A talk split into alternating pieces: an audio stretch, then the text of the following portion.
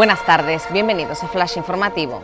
Arranca la EBAU en Canarias. Más de 10.000 alumnos serán convocados a partir de este miércoles para las pruebas universitarias en diferentes centros de las islas. En Tenerife, en concreto, los exámenes se celebrarán en dos sedes, el campus de Guajara de la Universidad de La Laguna y el municipio de Adeje.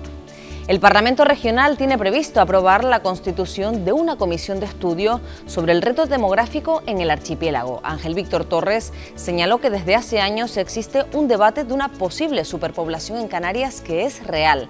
Entre otros aspectos, se estudiará si este incremento lleva consigo una pérdida del Producto Interior Bruto.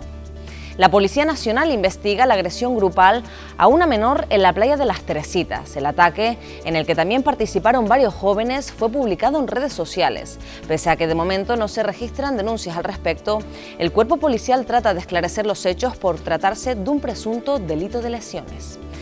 El encarecimiento de la vivienda en Canarias marca récords desde la burbuja de 2007.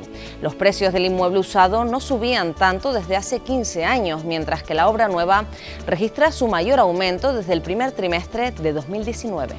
Más noticias en diariodeavisos.com.